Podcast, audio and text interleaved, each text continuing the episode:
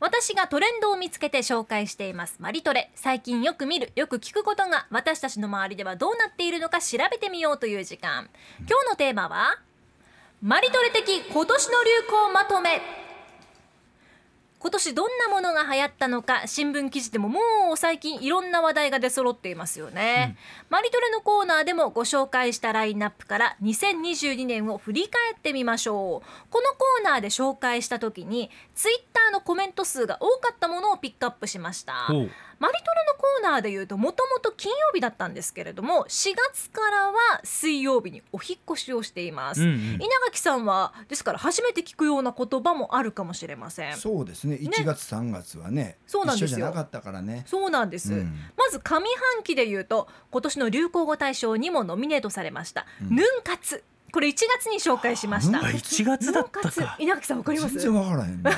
ヌン活これはねヌヌンン活チャク活動あ違れいやっまぱりす違い違うんかいね。ち教えないでください変なことをアフタヌーンティーを楽しむことをヌン活あ、っアて言うフんタヌですよーンのヌンなの。そうなんですちょっと無理あるやんね。今稲垣さんもお茶会って言わないんですってアフタヌーンティー活動ヌン活なんでチすっャてグワとか言わんの。めちゃうちな、お茶っ子とかね。おお茶っ子お茶っ子はいいですねお茶っ子ええやんなええ今来年は流行るんじ ゃないお茶っ子お茶っ子よりも2023年時代はお茶っ子ですよ SNS で「ヌン活」って打ったら、はいカゴに盛られたすっごく豪華なホテルスイーツがたくさん出てくるんあでりすまよ。すありますでも番組で鎌田アナが「ヌン活」って打ったら、ヌンチャクの画像画像が出てきてすごいいっぱい出てきたんですよ あのヌン活のトレーニングしてますみたいな画像が本当いっぱい出てきて笑い転げこれがてね番組にならなかったっていうハプニングがあったんですよね。想像してたものがそのまま画像で出まてあできちもゃって、普通そう想像しますよね。ヌン活 ヌンから始まったらヌねンチャクですようね。んヌンヌンチチャャクの活動ではなく、アフタヌーンティー活動のことをヌン活と言っております。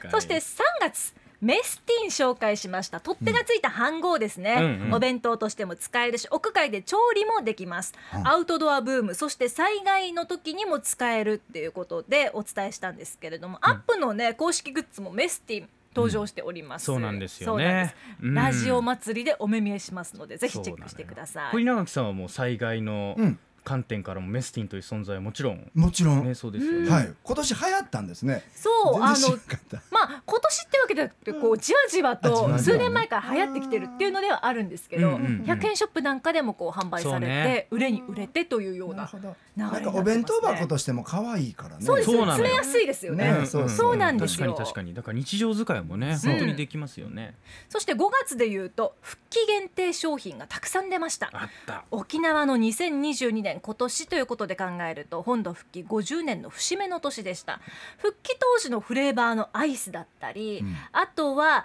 ビールとか泡盛をこの復刻デザインとか限定ボトルとかそういったものが出てうんうん当時の味わいを楽しみながら沖縄の50年前とかこれからを考えたことも皆さん多かったんじゃないでしょうか、うんそして下半期に行くとチョコミン党って覚えてます6ああ、これは刺さりましたね。月に登場しましたこれね6月だったんだ、ねそ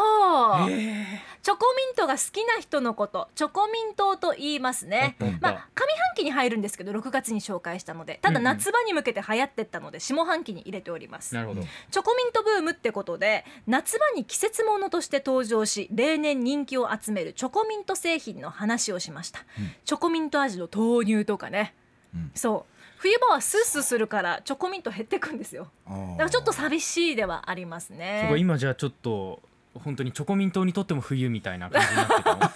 そうですよねそういうことそうなんですよでも夏に向けて美味しかったですよね美豆味しい乳ねよね、んそう口の中スースーするっていううんねそうそうそう清涼感もあります、うんそして9月あんかつ紹介しました、はいありましたな。あんこが好きな人があんこを食べることをあんかつと言います、はい日本あんこ協会が主催するあんこ検定を受験して合格するとアンバサダーという資格がもらえるんですけれども私アンバサダーの資格まで取得しました素晴らしい、そうまあ15分ぐらいで撮れたんですけれども まあね誰でも取れるっていう噂になってましたけれどもねそして番組のリスナーさんもあんこ検定を受験して番組からもなぜかたくさんのアンバサダーが誕生した回にもなりました私これでも後で受けましたけど2回落ちましたよ、ああれえー全問正解しないとダメなんですよ、ね全問正解しないといけないよねあれでも同じ問題だから、うん覚えれば大丈そ夫うっていう傾向と対策がとても簡単というあ、本当そして名刺発行すると5000円ぐらいかかるっていうあ名刺そうなんだ アンバサダーそっからねの名刺固形の刺名刺がってことそうなんですよ でも配りたいからって言って物珍しさで買うっていうのもーありなのかなって思うんですけれどちょっともね欲しいところねどこで配るんだっていううのもあるんですけ どさあそして最後、はい11月、うんなぜか突然の芋ブーム到来そうありなましのたこれ来たこれ私と稲垣さんだけかなうんいや、そうかも。現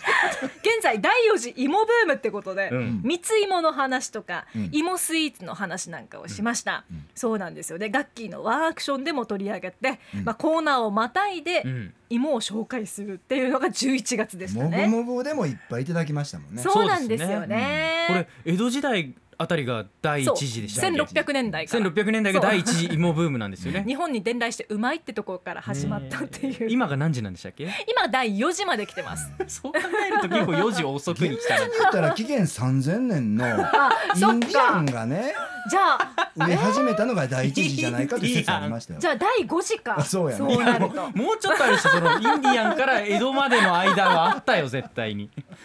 もう何時か分かんなくなってきそまうすでけすど。ねうんまあ、これからも皆さんの生活が豊かで楽しくなるお昼休みにちょっと試してみようかなとか、同僚との話のネタになるようなことをね引き続き来年もお伝えしたいと思ってます面。白い本当に来週ももちろん今年のブームを踏まえたもの紹介しますね、はいお楽しみに以上この時間マリトレでしたアップのポッドキャストを最後までお聞きいただきありがとうございました生放送は平日朝7時から FM921 AM738 RBC ハイラジオ県外からはラジコですお楽しみくださいさい